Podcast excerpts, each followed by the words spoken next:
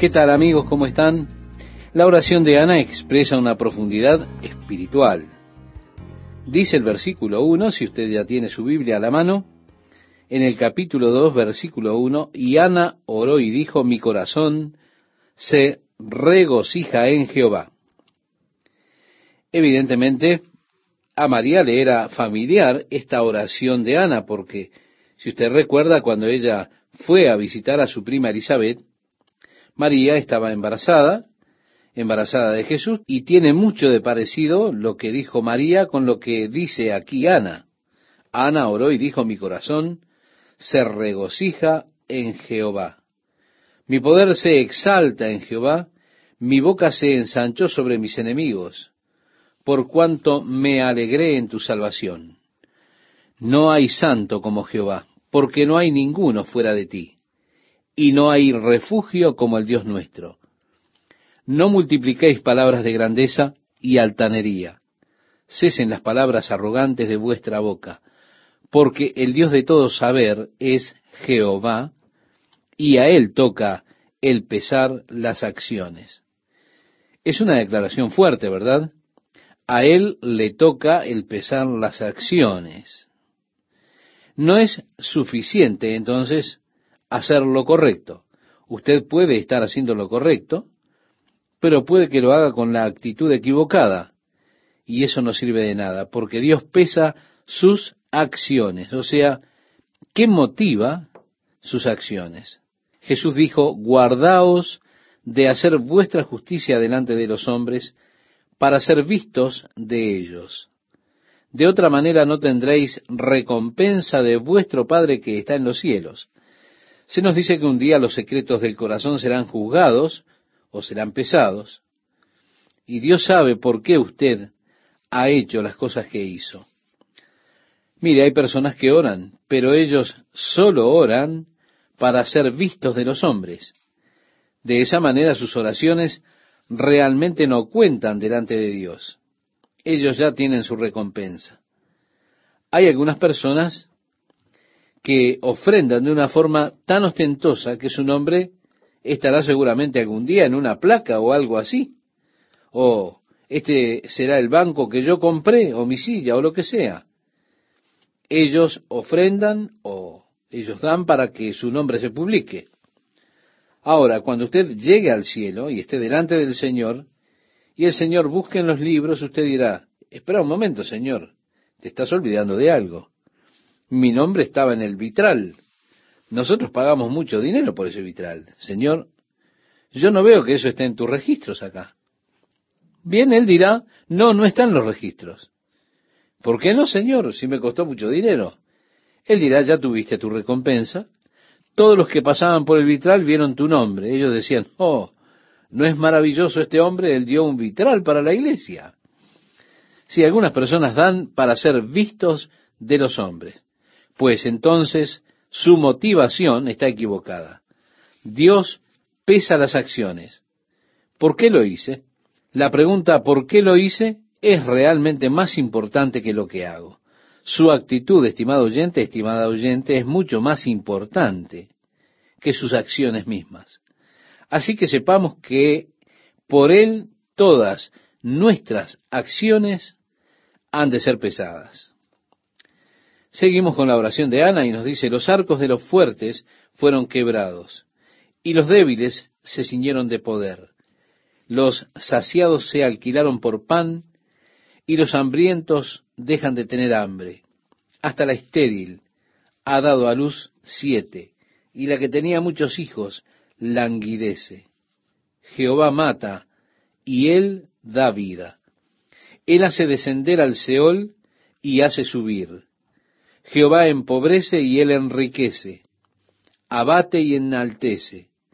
Él levanta del polvo al pobre, y del muladar exalta al menesteroso, para hacerle sentarse con príncipes y heredar un sitio de honor, porque de Jehová son las columnas de la tierra, y él afirmó sobre ellas el mundo.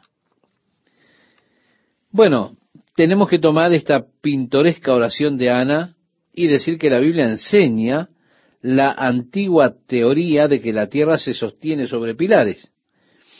Porque ella utiliza, Ana está utilizando aquí esta figura, y habla de los pilares de la tierra y el mundo puesto sobre estos pilares.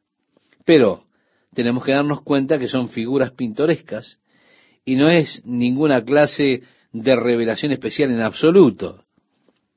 El versículo 9 nos dice, Él guarda los pies de sus santos, mas los impíos perecen en tinieblas, porque nadie será fuerte por su propia fuerza. Nuevamente aquí está, creo yo, una escritura que es muy importante. Él guarda los pies de sus santos. En los salmos se habla mucho acerca de guardar los pies de los santos. El caminar en lugares resbalosos, Él guarda los pies de sus santos.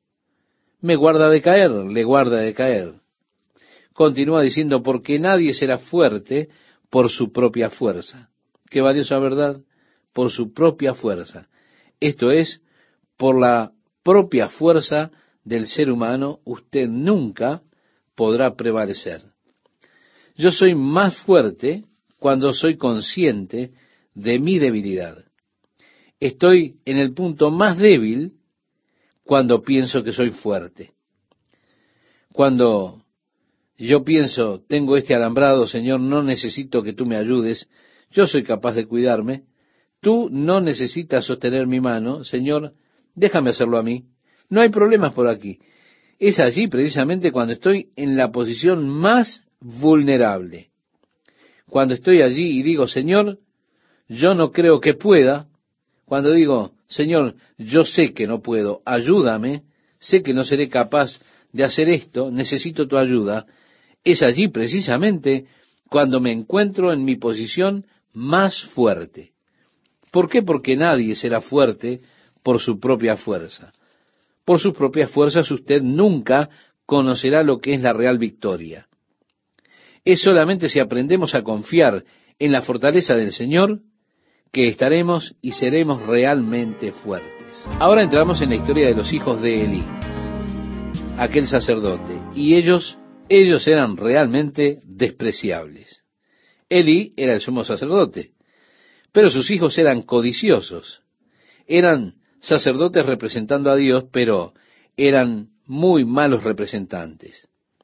La costumbre de aquellos días era cuando usted ofrecía su sacrificio al Señor, usted sacrificaba un cordero, lo cortaban en pedazos, quemaban la grasa como ofrenda quemada, el humo subía hacia Dios. Luego a veces hervían la carne y la comían. Usted se sentaba, de alguna manera se puede decir que usted estaba comiendo con Dios. Pero mientras la carne se cocinaba, los sacerdotes venían con unos pequeños ganchos y sacaban y lo que sacaban era de ellos. Eso era el pago del sacerdote. Era como el salario para los sacerdotes. Ellos introducían sus tenedores y sacaban de la comida que se estaba cocinando. Y lo que fuera que saliera, eso era de ellos. Pero los hijos de Elí iban mientras ellos estaban cortando la carne y decían, nosotros no queremos la carne hervida, queremos hacerla nosotros, queremos tomar ahora las personas decían, bueno, asegúrense de tomar la grasa y ofrecerla para el Señor. Y los hijos de Elí decían, hey, no nos hagan pasar un mal momento. Si no nos la quieren dar ahora, bueno, igual la vamos a tomar. Ellos intimidaban a las personas. ¿Cuál fue el efecto de esto? El efecto fue que los hombres comenzaron a detestar traer la ofrenda para el Señor. El versículo 17 dice, era pues muy grande delante de Jehová el pecado de los jóvenes, porque los hombres menospreciaban las ofrendas de Jehová. Realmente un pecado horrible. Pecado cuando se desvía a las personas de Dios debido a la actitud de personas como estas, por la avaricia, por su propia avaricia, y entonces hacen que las personas blasfemen. Yo realmente no sé quién me puso en esas listas que hay por ahí evangélicas. Pero ahí andan esos evangelistas que venden sus listas y me han puesto entre ellos. Así que usted cae en una lista y muy pronto se verá en todas las listas por ahí. Parece que yo estoy obteniendo más y más cartas cada día. Alguien me escribió, querido hermano, un amigo que tenemos en común me habló de usted y yo me sentí movido por el Señor de escribirle y compartir con usted mis necesidades.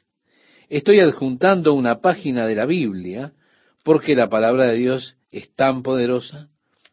Si usted solo escribe sus peticiones en esta página y la envuelve y me la reenvía incluyendo su ofrenda en la página también, yo llevaré sus peticiones ante el Señor y oraré por usted porque el Señor me ha dicho que hay algo mal. Usted tiene un problema en su vida. Hay algo que no está muy bien. ¿Qué es, hermano? Compártalo conmigo. El pecado de estos hombres es realmente terrible. Es horrible porque ellos hacen que las personas blasfemen a Dios. Ellos no son más que artistas estafadores. Su pecado es como el pecado de los hijos de Elí, que provocaron que las personas menospreciaran el sacrificio y la adoración a Dios. Ahora, Samuel comenzó a hacer pequeñas diligencias en el templo, y su madre le había hecho una pequeña túnica de lino como la del sacerdote, a pesar de que él solo era un pequeño niño. A pesar de eso, él empezó a utilizar la túnica del sacerdote y comenzó a hacer algunas diligencias en el templo. Yo imagino que él era un pequeño y tierno muchachito que andaba por allí haciendo alguna de las tareas pequeñas. Imagino que era todo un espectáculo verlo. Y a partir del verso 19 nos dice, y le hacía su madre una túnica pequeña y se la traía cada año cuando subía con su marido para ofrecer el sacrificio acostumbrado. Y Elí bendijo a Elcana y a su mujer diciendo, Jehová te dé hijos de esta mujer en lugar del que pidió a Jehová. Y se volvieron a su casa, y visitó Jehová a Ana, y ella concibió, y dio a luz tres hijos y dos hijas. Y el joven Samuel crecía delante de Jehová, pero Elí era muy viejo y oía de todo lo que sus hijos hacían con todo Israel y cómo dormían con las mujeres que velaban a la puerta del tabernáculo de reunión. Realmente ellos eran perversos, a pesar de que ellos supuestamente eran representantes de Dios como sacerdotes. Aún así, eran inmorales, estaban desviados completamente, eran personas realmente despreciables. El verso 23 leemos, y les dijo, ¿por qué hacéis cosas semejantes? Porque yo oigo de todo este pueblo vuestros malos procederes. No, hijos míos, porque no es buena fama la que yo oigo, pues hacéis pecar al pueblo de Jehová. Si pecare el hombre contra el hombre, los jueces le juzgarán. Mas si alguno pecare contra Jehová, ¿quién rogará por él? Pero ellos no oyeron la voz de su padre, porque Jehová había resuelto hacerlos morir. En otras palabras, ellos habían llegado tan lejos en la maldad que el Señor estaba esperando el momento de eliminarlos. Por eso, ellos no escucharon a su padre. El relato continúa diciendo, y el joven Samuel iba creciendo, y era acepto delante de Dios y delante de los hombres. Y vino un varón de Dios a Elí y le dijo, Así ha dicho Jehová, ¿no me manifesté yo claramente a la casa de tu padre cuando estaban en Egipto en casa de Faraón? Y yo le escogí por mi sacerdote entre todas las tribus de Israel para que ofreciese sobre mi altar y quemase incienso y llevase efod delante de mí, y di a la casa de tu padre todas las ofrendas de los hijos de Israel. Sin embargo, debido a Elí y sus hijos, quienes no honraron al Señor, este enviado de Dios dijo estas palabras. Y a continuación, en el versículo 30, nosotros leemos, Yo honraré a los que me honran, y los que me desprecian serán tenidos en poco. He aquí vienen días en que cortaré tu brazo y el brazo de la casa de tu padre, de modo que no haya anciano en tu casa. Verás tu casa humillada, mientras Dios colma de bienes a Israel, y en ningún tiempo habrá anciano en tu casa. Luego tenemos la profecía del versículo 35. Y yo me suscitaré un sacerdote fiel que haga conforme a mi corazón y a mi alma, y yo le edificaré casa firme, y andará delante de mí ungido todos los días. La profecía de un nuevo sacerdocio.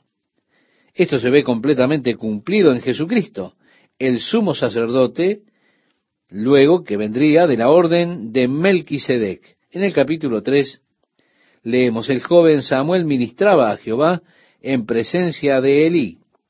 Y la palabra de Jehová escaseaba en aquellos días. No había visión con frecuencia.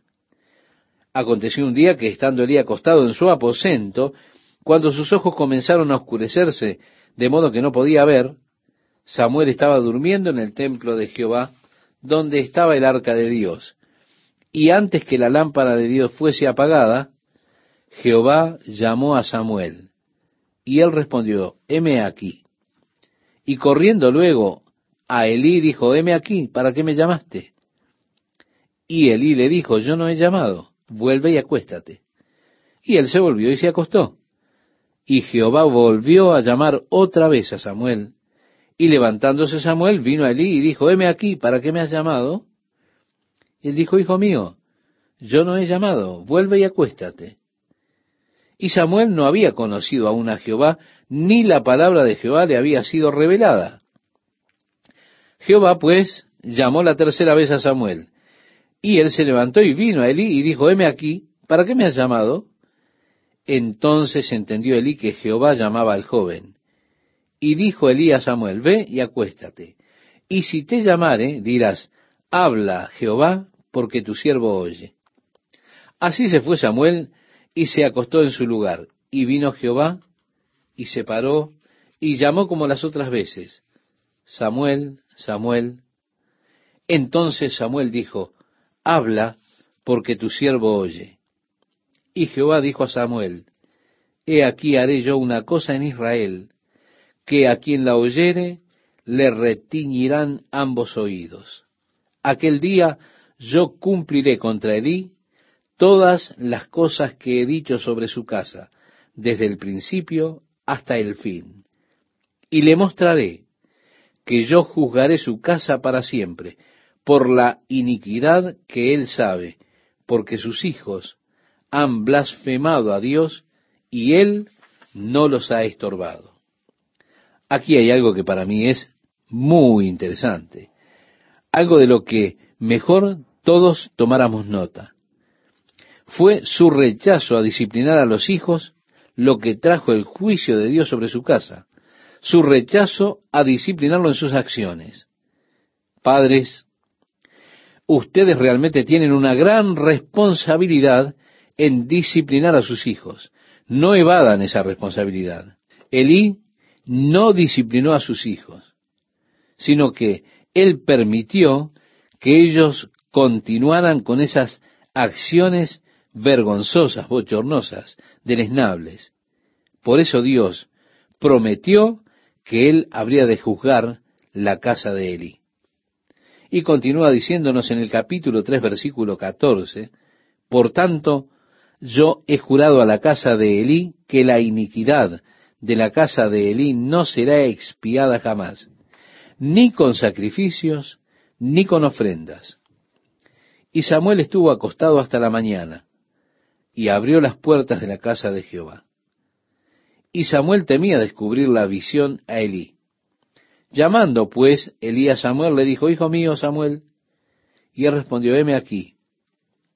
Elí dijo, ¿qué es la palabra que te habló? Te ruego que no me la encubras. Así te haga Dios y aún te añada si me encubrieres palabra de todo lo que habló contigo. Y Samuel se lo manifestó todo sin encubrirle nada. Entonces él dijo, Jehová es, haga lo que bien le pareciere. Esa es toda una actitud de este anciano, de sumisión ante el juicio de Dios. Jehová es, haga lo que bien le pareciere. Qué tremendo, ¿verdad? Un compromiso de sí mismo a ese juicio, a ese juicio que Dios prometió. Y finalmente, estimado oyente, Vamos a concluir esta parte con la lectura de los versículos 19 al 21 del capítulo 3 de Samuel, con el cual concluimos nuestra parte de estudio de este día. Y Samuel creció y Jehová estaba con él, y no dejó caer a tierra ninguna de sus palabras.